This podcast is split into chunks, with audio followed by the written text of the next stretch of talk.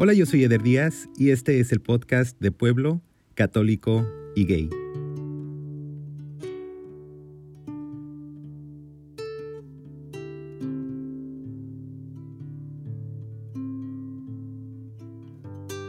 Hola, soy Eric Sánchez y soy de Pueblo, soy católico y soy gay. Eric, bienvenido al podcast. Muchas gracias, Eder. ¿Qué tal? ¿Cómo estás? Contento de tenerte. Sí, por fin, de hecho, se me hace, porque ya hemos intentado varias ocasiones y pues ya, por fin aquí andamos compartiendo. Así es. Qué emoción poder escuchar tu historia finalmente. No, al contrario, qué honor que me invites, de verdad. Te agradezco mucho y pues me encanta tu podcast. Creo que es uno de los podcasts que para mí en lo personal te dejan un poquito más de, de noción y de autoayuda en el aspecto de que pues tú te vas conociendo y te das cuenta de que pues no eres la única persona en el mundo que le pasan ciertas cosas, ¿no? Y vas descubriendo a base de experiencias ajenas y pues qué honor poder compartir la mía. No, al contrario, gracias por todo tu apoyo y por la confianza. Cuéntame de dónde eres, Eric. Bueno, yo soy originario de Mazatlán, Sinaloa, pero ahorita estoy viviendo aquí en Guadalajara, Jalisco, en un pueblito que se llama El Salto, Jalisco. Wow, pues ya me contarás qué te llevó ahí, pero cuéntame de Mazatlán cuando eras niño? Pues mira, viví como hasta los 7, 8 años en Mazatlán. Mi papá decidió venirse a vivir a Guadalajara, entonces pues cuando yo era niño tengo muchos recuerdos de que me gustaba mucho jugar. Yo era un muchachito muy vaguito, entonces me gustaba mucho jugar en la calle, corretear gatos, perros. Eh, me encantaba, por ejemplo, ir a la playa y poder este, estar en la arena, que mi papá me llevara, jugar con mis hermanos. Tengo cinco hermanos un hermano y cuatro hermanas, entonces siempre he tenido un poquito más de afinidad con una de mis hermanas, que es la que sigue de mí. Entonces siempre ha sido como que mi confidente. Desde niño siempre ha tratado como de protegerme, de hacerme ver el mundo un poquito más este, grato. Entonces me encanta eh, estar con ella y disfruté mucho mi infancia gracias a ella. Claro, me imagino. Aparte que Mazatlán es un paraíso. Sí, está demasiado bonito y fíjate, vivíamos muy cerca de la playa, entonces era cada fin de semana estar yendo allí. Claro. Oye, y cuando se fueron a Guadalajara, ¿cómo te sentiste? Pues al principio muy extraño, eh, me sentía en un territorio ajeno completamente. Llegar a una escuela nueva, el acento sobre todo, ahorita ya no tengo acento, pero cuando llegaba era una carrillona de que, oye, tú gritas, no me grites y puras cosas así. Yo venía de un lugar donde, no sé, decir chilo era normal, entonces yo aquí a Guadalajara y se burlaban de mí por eso, entonces siempre he sido una persona que se toma las cosas muy a la ligera, entonces todas esas cuestiones como que me las pasaba por el arco del triunfo. Pero sí me da mucha risa porque, por ejemplo, en la escuela pues yo era como de que el chavito gracioso, de que todos se burlaban de mi acento, de que todos se burlaban de las palabras, de que de plebe no bajaba la gente y aquí el plebe era como una palabra muy vulgar. Entonces, Llego aquí, empiezo a conocer gente, empiezo a conocer a mis vecinitos, pues todavía era un niño, a adaptarme a la escuela, adaptarme a la situación, a que mis papás se adaptaran a la situación también. Entonces, sí fue un proceso algo duro, pero ya ahorita andamos aquí, me encanta a mí el Salto Jalisco, la verdad es un pueblito chiquito con mucha gente, pero pues yo todos los que somos de la cabecera nos ubicamos, entonces es como de que está muy, muy a gusto, la verdad. Oye, ¿y llegaron al Salto o llegaron a la ciudad de Guadalajara ustedes? No, llegamos directamente al Salto. Eh, ah, ya. Sí, así es. Oye, ¿y en tu casa cómo se practicaba el catolicismo o hasta qué nivel eh, estabas tú como inmerso en ese mundo? Híjole, yo en una familia totalmente católica. Eh, mi mamá y mi papá son ministros de la iglesia entonces, todos mis hermanos desde chiquitos nos inculcaron la creencia católica y nos inculcaron que pues Dios es primero de todas las cosas que pueden existir. Y pues para mi parecer me encantó. Yo fui monaguillo como hasta los 19 años, inclusive en la prepa me echaban carrilla porque decían, oye, el padrecito, y que me echaban mucha carrilla, entonces era como de que se tiraba la cura. Y si era así como de que yo, a mí me encantaba estar en la iglesia, yo lo sentía como un refugio. Entonces, aparte de que hacían diferentes actividades, conocía mucha gente, yo creo que siempre me he considerado una persona muy afortunada porque a pesar de que ahorita estoy un poquito alejado de la religión, para mí la religión siempre ha sido como un refugio hacia todas las cosas, ¿no? Tener esa conexión con Dios y, y poder experimentar el amor de Dios en tu vida, yo creo que es lo más maravilloso que pueda sentir una persona. Yo creo que independientemente de la religión, de la creencia, de los gustos, si Dios existe y está allí, te va a amar y te va a amar de una manera incondicional. ¿Eso dónde lo aprendiste? Pues yo lo aprendí de mis papás. Qué bonito. Sobre todo mi mamá. Mi papá es una persona muy seria, entonces no es como de que hable mucho, pero de igual manera, eh, pues yo sé que nos ama con todo su corazón y ama a Dios también sobre todas las cosas. Entonces, todas mis hermanas también son muy allegadas a la iglesia y es algo que yo creo que nos ha inculcado valores en el aspecto de que pues podemos ser un poquito más humanos y, y más tiernos en, en el sentir y en el saber este, apreciar la vida de alguna manera, ¿no? Claro. Entonces, yo soy monaguillo hasta los 19 años. Después decido meterme al seminario. La verdad es que no duré mucho, duré dos semanas. La rutina y estar encerrado como que no fue lo mío, pero fue más porque pues mi mamá estaba insistiendo, insistiendo, sabes que vete al seminario y yo dije, bueno, pues voy a ir a vivir una experiencia. Voy, vivo la experiencia, la verdad me gustó, y yo ya estaba mentalizado en que dije, ¿sabes qué? Voy a ser este sacerdote. Yo quería ser misionero. Entonces, pasaron ciertas circunstancias en mi vida, empecé a conocerme un poquito más y pues tomé la decisión de darme un break. Dije, ¿sabes qué? Terminé la prepa, estoy en la universidad y pues es cuando decido alejarme un poquito de la iglesia cuando entro a la universidad. ¿Ya sabías que eras gay cuando te fuiste al seminario? No, fíjate que fue como el Inter, eh, justamente en esa, en esa semana la recuerdo, porque yo trabajo desde los 17 años en una empresa. Actualmente, ahorita tengo 28 años y sigo trabajando en la misma industria, la verdad me encanta. Tuve una experiencia, viajé a otro estado, a otra planta, y pues conozco a una persona que me hace cambiar el mundo. Para mí, la perspectiva, la manera de sentir, de, de querer, todo lo que yo tenía en mente y lo que yo quería, dije, wow. Fue como de que me hizo ver cosas diferentes, ¿sabes? Entonces es como de que yo voy descubriendo, la conozco. mm, yo jamás en la vida me hubiera imaginado ni de chiste que pues pueda surgir algo allí, ¿no? Entonces fuimos, cenamos en un bar, me acuerdo, porque la empresa pagaba todo, entonces pues uno tenía que aprovecharse. Y, y me invitó una cerveza y yo me quedé así como de que, ah, caramba, ¿por, cómo, ¿por qué me, me vas a invitar algo, no? Para mí eso no, no estaba bien, pues yo dije, pues uno de compas, pues jalo. Ya después de, de dos, tres cervezas me comenzó a decir como de que, ay, pues tienes unos ojos muy bonitos y eran cosas que pues yo no estaba acostumbrado a sentir porque pues yo tenía novias, ¿no? Y digo, no, pues esto está mal. Fue como un choque interno dentro de mí porque yo decía, no manches, está mal, pero pues se siente chido. Entonces, pues bueno, ya pasó, nos la pasamos muy a gusto y pues nos seguimos contactando. Entonces, poquito tiempo después, me invita a Cancún a pasar un tiempo. Yo ya no sabía qué hacer porque dije, chinga su madre, mis papás siempre, siempre han sido este, muy sobreprotectores conmigo. Dije, pues, ¿cómo le hago?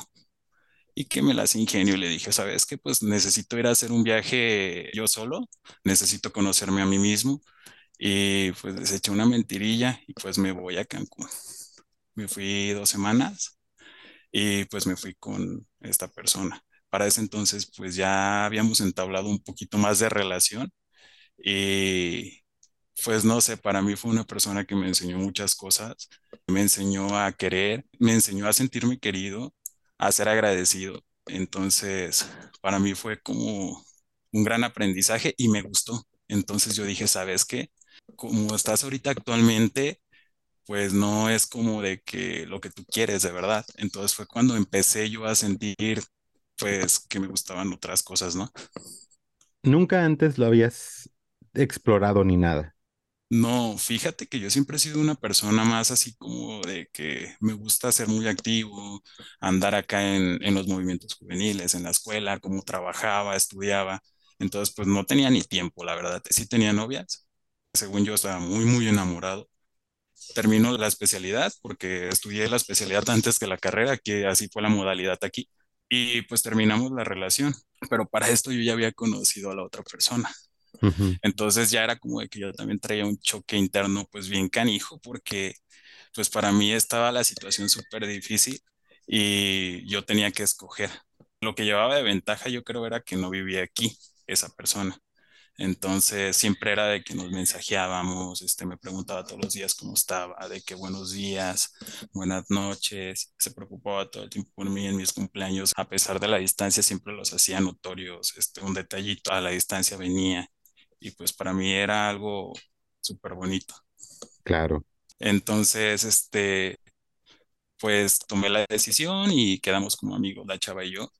Y hasta actualmente somos súper compas, la verdad, no la llevamos súper bien, salimos, este, cotorreamos y supo comprender, supo entender la situación y supo entender qué era lo que yo quería. Sí se molestó al principio, totalmente, pero como que con el tiempo fue como siendo un poquito más tolerante en ese aspecto. ¿Y qué pasó con tu relación? La del chavo. Sí, mira, duramos dos años. Wow. Y sí, ¿y qué pasa? Pues afectó la distancia, quería que me fuera a vivir para allá. Yo le dije, no, ¿sabes qué? No, yo ya tenía 21 años para ese entonces. Y le digo, no, yo este, estoy por terminar la carrera. No, definitivamente no puedo. Y más era el temor de mis papás de que, pues, que me iban a decir, no, ¿cómo chingados me voy para allá?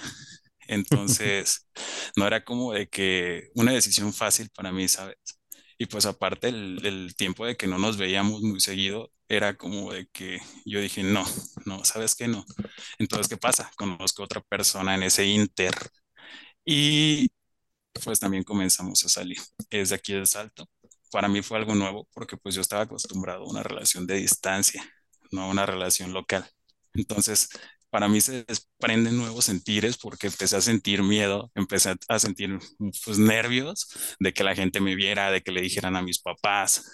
Y sí me decían mis papás, oye, me han comentado que te han visto con un amiguito mucho tiempo y que vas para todos lados con tu amiguito. Entonces, sí era para mí como de que yo lo tenía oculto todavía y pues me daba mucho temor. Salía a lugares, salía a bares, salía a fiestas locales aquí y era como de que siempre me andaba cuidando. Entonces llegó el punto donde pues esa persona se cansó de la situación, de que pues yo no me reconocía a mí mismo, de que yo no sabía qué era lo que quería en ese momento y pues me dijo, ¿sabes qué, Eric? Hay que darnos un tiempo. Entonces nos damos un tiempo, fue un tiempo para mí que pues yo la pasé súper mal porque pues yo sí quería a la persona, pero después comprendí con el tiempo que cuando uno quiere a una persona, a pesar de las circunstancias, pues tienes que estar ahí para esa persona y pues tenerla como frente, ¿no? Presumirla. Entonces yo dije, pues la verdad, en ese momento yo me sentía muy ofendido. Dije, ¿cómo me dejó así como así? Y ahora lo comprendo y digo, ¿sabes? Que yo no le estaba dando el lugar que merecía en ese momento. Entonces, poquito tiempo después, ya un poco después de que la situación se calmó, mis amigos más allegados aún no sabían nada, eran muy pocas las personas y casi siempre eran del círculo social de que sabían mi situación. Entonces conozco a otra persona, también de aquí del SAT. Y pues yo creo que esa persona me vino a enseñar y a quitar estereotipos que la verdad yo traía bien arraigados. Para esto, pues una de mis mejores amigas les cuenta a mis papás y a mis hermanos que yo salía con una persona. Para mí, yo sentí como que violó mi, mi intimidad, mi secreto, pero a la vez, pues la- le agradezco ahorita que haya hecho eso, porque solamente así fue como me atreví yo a decir la verdad, ¿no? De lo que yo sentía, descubrirme y pues ya no vivir en las sombras. Conozco a esta persona, me acuerdo que fue mi cumpleaños, una de mis mejores amigas que se llama Lilian Zambrano, que la amo con todo mi corazón, es la persona más espiritual que puedan encontrar en la vida. Es una persona súper sabia, la verdad, entonces siempre ha estado allí y fue la primera que se enteró, me llevó un antro aquí de Guadalajara y me acuerdo que fuimos nada más los tres. Entonces llegamos al antro, mi amiga va al baño y en lo que va al baño, pues yo aprovecho y le doy un beso y llegó mi amiga y nos descubrió. Entonces yo dije, en la mouse, ¿qué tal? Y pues ya, mi amigo me dijo, ¿qué estás haciendo? Y me acuerdo su cara de sorprendida porque yo le dije, ¿qué, qué pasaría si te digo que me gusta esta persona? Y mi amiga se quedó así como de que, ok, y nomás así sorprendida, no decía nada. Y le dije, ¿tendría algo de malo? Me acuerdo su reacción fue así como de que se enojó pero ya después me dijo que salió del bar corriendo porque yo no le había contado desde antes y era lo que me decía ella, es que Eric, yo a ti te voy a querer como sea, este, siempre voy a estar para ti. Entonces fue como lo que me dio un poquito más de valor, ¿sabes? Ver que la, mi amigo tuvo tolerancia conmigo, entonces, ¿qué hago? Otra de mis amigas me descubre con mi familia y mi familia, pues me acuerdo en, en, clarísimo cómo estuvo toda la situación. Me sentaron en una mesa, todos así como en una tela de juicio, y pues me preguntaron y me dijeron, oye, queremos que nos digas qué está pasando contigo, necesitas ayuda, necesitas ir con un psicólogo, te amamos, pero queremos que pues sigas el camino de Dios. Entonces yo vayas como, lo único, mi única reacción fue llorar y pues decirle la verdad. Mi mamá se molestó muchísimo, en ese momento me corrió de la casa, pero pues mi papá fue el que dijo, ¿sabes qué? Serás mi esposa, pero él es mi hijo y ninguno de mis hijos va a pasar fríos, va a pasar hambres fuera de la casa o se va a perder solo porque yo no le voy a abrir las puertas de la casa, ¿verdad? Entonces yo nunca hasta ese momento había tenido un momento tan intenso con mi papá. Entonces escucharlo decir eso, yo dije, wow, o sea, inclusive dudaba que me quería. Yo dije, me ama y me ama muchísimo porque pues fue capaz de decirle a mi mamá que es su adoración y pues los Bessis son la pareja más bonita que te puedas imaginar. Y decirle, ¿sabes qué? Yo prefiero que se quede él aquí a que me lo corras y tú te quedes. Entonces fue como de que lo que me dio también valor. Entonces pues ya comienzo como a salir, a conocerle, conté a mis amigos, pero me daba mucha pena porque esta persona tendía, le gusta mucho hacer drag. Entonces era como de que, pues sí, ya traía penita porque me vieran con una persona de mi mismo sexo ahora una persona así en drag. Yo no quería salir, cada que me invitaba así, pues me daba pena. Y sabes que hay una canción que me gusta mucho que dice que sigues tu camino a través de la oscuridad. Y siempre me viene a la mente esa frasecita y dices, bueno, ok, yo ya perdí ciertos años de mi vida con personas anteriores y si esta no aprendo, voy a seguir así, voy a seguir repitiendo y repitiendo círculos y círculos. Y me acuerdo de esa vez que me dijo, ¿te da pena? Si te da pena, no hay que salir. Y yo dije, ¿sabes qué? No. Digo, para mí se me hace súper fregoncísimo que tú tengas el valor de saber quién eres, de aceptarte como eres, de hacer lo que te gusta y de disfrutar la vida al límite. Y que agarró a esta persona de la mano y nos metimos a la fiesta para mí fue como derribar barreras, de derribar miedos, derribar tabús míos y fue como empecé a sentirme un poquito más libre. Entonces se me vino a la mente muchísimas cosas en ese momento. Empecé a sentir y dije, pues qué fregón que las personas acepten y se quieran y se amen en ese nivel. Se me hace algo muy, muy, muy, muy padre entonces me empiezo yo también, porque para ese momento yo también este, me, me bloqueaba mucho, no era yo. Entonces empiezo a ser un poquito más yo y me vuelvo una persona más auténtica. Hasta hace poquito estuve con esta persona, pero aún seguimos mensajeándonos, me cae súper bien. Es una persona súper auténtica, la verdad. Qué padre, me da mucho gusto que hayas podido vivir eso. Sí, la verdad es que pues he ido aprendiendo de las experiencias. Ahorita no digo que sea una persona sabia ni, ni mucho menos, yo creo que todos vamos aprendiendo con el paso del tiempo, pero poco a poco me voy descubriendo más y voy dándome cuenta que dentro de las personas y dentro de uno mismo este, hay un misterio gigantísimo que tú dices, wow, cuando lo vas aprovechando y lo vas y lo vas sabiendo descubrir poco a poco, vas creciendo tú, vas apreciando la vida, vas disfrutando más los momentos, vas disfrutando más la compañía de las personas que te rodean y te vas aprendiendo a ser un poquito más selectivo en, ese aspecto. Entonces, ahorita pues mis papás yo los amo con todo mi corazón. Si bien no aceptan bien mi, mi situación, yo los entiendo, ellos crecieron con una cultura diferente, en un entorno muy diferente, porque en Sinaloa es muy difícil ser gay. Claro. Y pues yo veo a mis tíos, veo que son tíos así como muy machistas, con ideas muy, muy cerradas y de rancho. Los respeto, así como yo espero que ellos me respeten a mí, yo respeto también sus ideas y tal vez que se cierren a veces. Oye, y me imagino que de todos modos la vida en el pueblo ha de ser medio difícil, ¿no? Sí, fíjate, sobre todo porque aquí haces una cosita y ya todo el mundo se enteró. Entonces es como de que te tienes que estar cuidando. Siempre me gusta que vean lo mejor de mi persona y estar para las personas que quiero y aprecio. Aquí en el Salto lo, lo bonito es de que pues te haces de tu círculo de amistades y esas amistades se vuelven familia y se van sabiendo comprender y te protegen y te ayudan en los momentos difíciles que tú estás pasando. Entonces yo creo que todo ha sido parte de mi crecimiento personal y espiritual. Y pues yo siento que también eso ha hecho que con el paso del tiempo mis tabús mentales este, se vayan fortaleciendo en el aspecto de que los voy derrumbando y pues voy siendo un poquito más yo. Claro, Si bien ahorita este, yo creo que me falta mucho, pues poco a poco voy conociéndome más. sí. Oye, Eric, ¿y sigues viviendo con tus papás? Bueno, vivo a cuatro casas de con mis papás. Ajá. Ah, cuatro casas. Sí, ahorita ya estoy buscando este, independizarme un poquito más. Quiero que se presten nuevas oportunidades en mi rango profesional Ujú, y pues irlas aprovechando. Quiero y tengo en mente planes futuros y pues espero que primero Dios este todo fluya y, y fluya para bien. Pero sí, ahorita actualmente es como quien dice, pues vivo por allí porque pues salgo y mis papás se dan cuenta a la hora que salgo, a la hora que me meto. Me Pero para mí no es ningún problema, la verdad, al contrario, los quiero mucho y, y yo creo que voy a extrañar en ese momento en el que ya no esté mi mamá ahí diciéndome, ya son las 12 de la noche y no has llegado un sábado, este, que está en la fiesta o que, o que mi, mi mamá tiene siempre el hábito de que llego de trabajar y vente a comer y yo así como de cama, pues se trata de que ya no vivo allí. Eh, Pero sí, Sí, o sea, es muy bonito sentir ese cariño, porque a final de cuentas, pues es eso, cariño. absolutamente correcto. Hace rato dijiste que estás evolucionando en cómo te vas conociendo a ti mismo. Me gustó mucho cómo lo dijiste y me identifico con esa evolución propia. Platícame un poquito más de esa evolución en ti.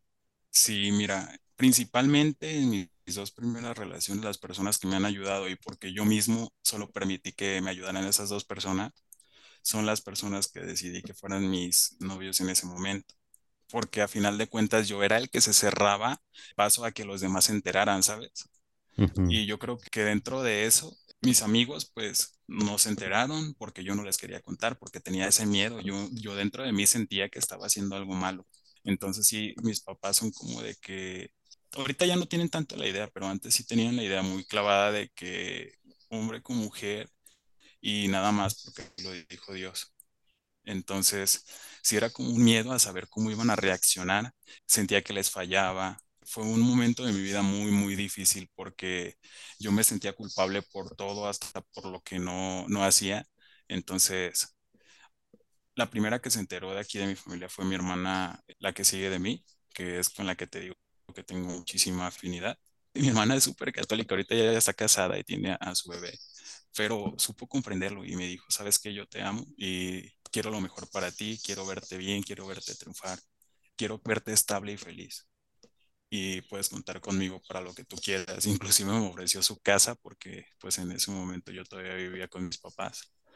Y pues para mí fue también algo muy bonito. Entonces, ya cuando mis amigos se enteran, todos me, me quisieron más, inclusive me sentí más encariñado con ellos porque pues ellos se abrieron más a mí, sobre todo mis amigas. Era como de que mis amigas pensaban que yo les tiraba la onda siempre, porque siempre era el que ahí hacía graciosadas, ¿verdad? Entonces, como que pensaban que yo les tiraba la onda o no sé, y pues se enteran y es como de que, ay, ya se quisieron volver mis íntimas amigas de que el grupito, de que hicimos un grupito que se fortaleció mucho, yo, yo creo que también por esa situación, y se empezaron a abrir un poquito más hacia mí, ¿sabes? Sí, sí, de por sí siempre he tenido ese, no sé si sea un don, no sé qué sea, pero de que la gente se abre mucho conmigo. Entonces, me gusta mucho porque, pues, a final de cuentas, si yo los puedo escuchar y el que yo los escuche o el que yo pueda hacer algo por ellos, les hace un bien en su vida, pues para mí es algo súper bonito porque tú estás dejando una huella en las personas. Entonces yo creo que es lo importante del vivir porque a mí en lo personal me han dejado huellas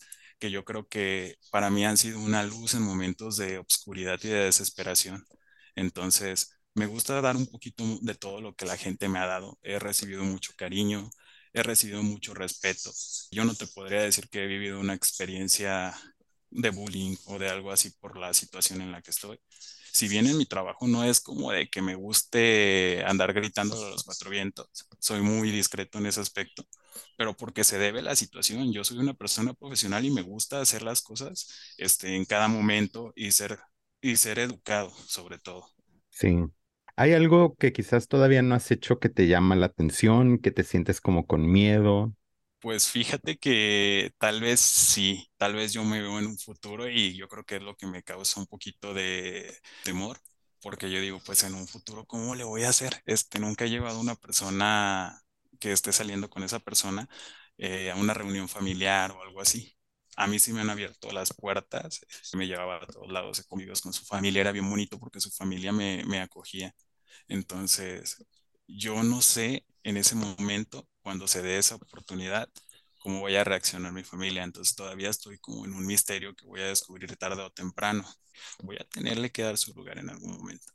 Por supuesto. Entonces, sea una persona futura, no sé, este, yo no me cierro a las oportunidades. Entonces, si espero yo, este, para mí es un misterio, te lo, te mentiría ahorita si, si te dijera, ay, voy a sentir tal cosa, porque la verdad nunca lo he sentido. Me da un poco de temor y a la vez, este, me da un poco de curiosidad para ver cómo vaya a surgir o en el aspecto de que yo crezca en la madurez decida vivir con una persona, no sé, o sea, todo eso me llena un poco de temor. ¿Por qué? Porque no lo he experimentado.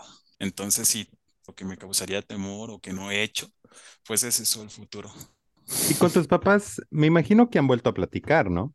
Sí, pero fíjate que es como de que les conté, les dije lo que sentía, lo que me gustaba, y no es como de que tienten el, el tema a cada rato, ¿sabes? Porque yo creo que su misma situación de ser servidores de la iglesia también los limita a un espacio de creer mentalmente que pues no está bien de cierta manera, ¿sabes?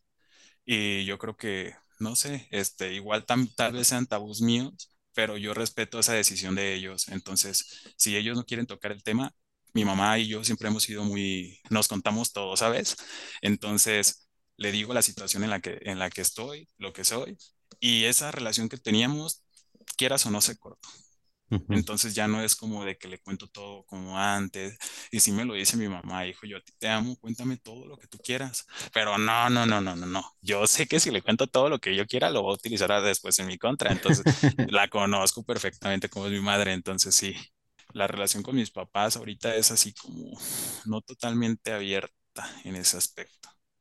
Claro. Oye, Eric, y a lo mejor es algo muy personal, si no quieres contestar, está completamente bien, pero si pudieras, me gustaría saber qué pasó en el seminario. Pues Mira, a mí por qué no me gustó el seminario. A mí me encantaba porque si algo me gusta hacer es hacer oración personal con Dios, ¿sabes? Entonces era como de que no la pasábamos en contemplación con el Santísimo y con Dios. Me encanta cantar, alabar a Dios. Pero eso de que llevar una rutina, estar encerrado todo el tiempo, no era lo mío, ¿sabes? Entonces yo me veía más como una persona que quiere su carrera, este, un trabajo estable, una casita, las amistades. Entonces yo sabía que allá adentro del seminario yo no iba a ser feliz. Entonces sí conocí muchas personas, padres que me aconsejaron y que hasta la fecha los sigo frecuentando por las redes sociales porque no son de aquí, algunos ya se fueron a vivir a otros lugares. Y, también me dio mucha risa porque en ese momento pues yo no pensaba mucho en, en lo que, que me llamaban mucho la atención los hombres. Entonces, si hubo una persona que me, como que me tiraba la onda, ¿sabes? Entonces, yo decía así como que en ese momento, ay, no, ¿cómo crees? Estás ofendiendo a Dios. Pero, y lo ignoraba. Nunca le presté mucha atención. Pero sí, también eso no me gustó, el ver que dentro de la, y del mismo seminario se prestan a ese tipo de situaciones y mucha gente este, aprovechaba el entorno como para que nada más los, la diócesis o el seminario le pagara los estudios y ya que terminaban se salían, pero dentro tenían como doble vida. Entonces para mí eso nunca me ha gustado. Es o eres o no eres. Sí. Entonces yo le dije a mis papás, sabes que no quiero, si no me sacan de aquí me voy a brincar la barda. Y sí iba bien decidido, ¿eh? A brincarme la barda. Porque sí te la tienes que brincar si no, si no van por ti. no, literal sí, ¿eh? Entonces yo les dije, había un columpio, me acuerdo que dentro del seminario había un árbol gigante donde jugaban fútbol. Entonces, en ese árbol gigante había una soga porque estaba colgado un columpio. Yo ya dentro de mi mente me las idealizaba, ¿sabes qué? Si no quieren venir por mí, ni modo, me voy a subir por esa soga y me voy a brincar la barda y que ni me agarren. Entonces te digo, yo soy muy atrevido en ese aspecto, entonces yo sí lo hubiera hecho, pero no, mi mamá yo creo que también supo y dijo, no, ¿sabes qué? Mejor si lo saco. Oye, y nos dijiste que, que sí estás un poco alejado de la iglesia a estas alturas de tu vida, a pesar de haber estado tan involucrado en tu juventud. Pero mi pregunta para ti es Dios, no la iglesia, Dios.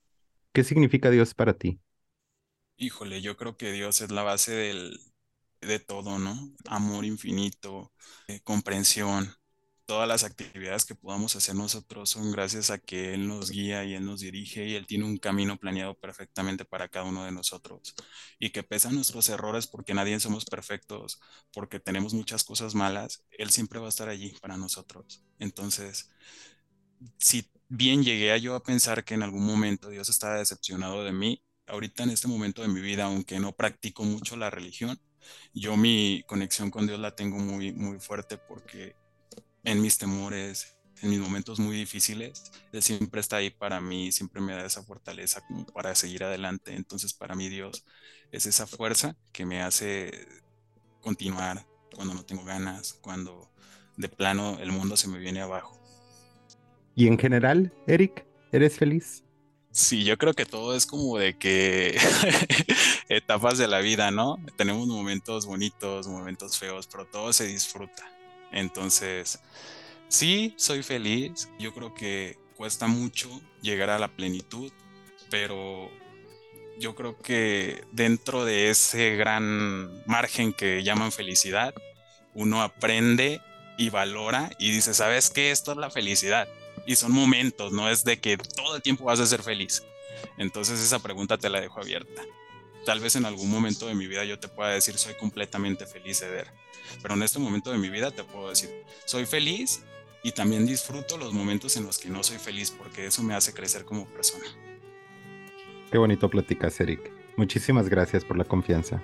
No, pues de que, al contrario, este, a ti, es un honor conocerte. Me encanta, tienes una luz que yo creo que muchísimas de las personas a las que has entrevistado este, te lo dicen y es algo, una labor súper altruista lo que haces porque no sabes la cantidad de vidas que, has, que puedes salvar.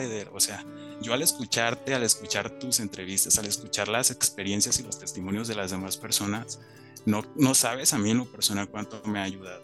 Entonces, sobre todo a reconocerme, a tener ese valor cuando yo de plano decía, ¿sabes qué? Me da miedo. Y decía, ¿sabes que no soy la única persona en el mundo que está pasando por esto? Y los escucho. Y los escucho y se me hace muy padre que no te limites tú nada más a un solo lugar, sino que abras esos brazos a toda la comunidad, en todos los lugares del país, del estado, del mundo. O sea, que no te limites y que estés allí y que tengas, inviertas tu tiempo para que puedas escuchar a esa gente y hacerles un bien. No, pues gracias. Gracias por tus palabras y gracias por tu historia y gracias por tu apoyo. Y nada, gracias por ser tú.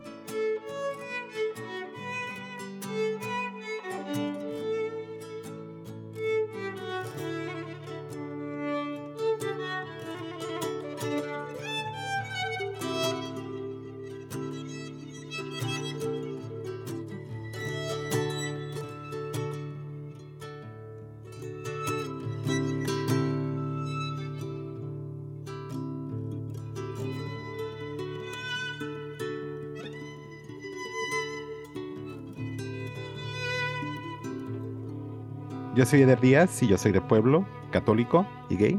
Yo soy Eric Sánchez y soy de pueblo, soy católico y también soy gay. Muchas gracias, Eric. Gracias a ti, Eder, que estés muy bien.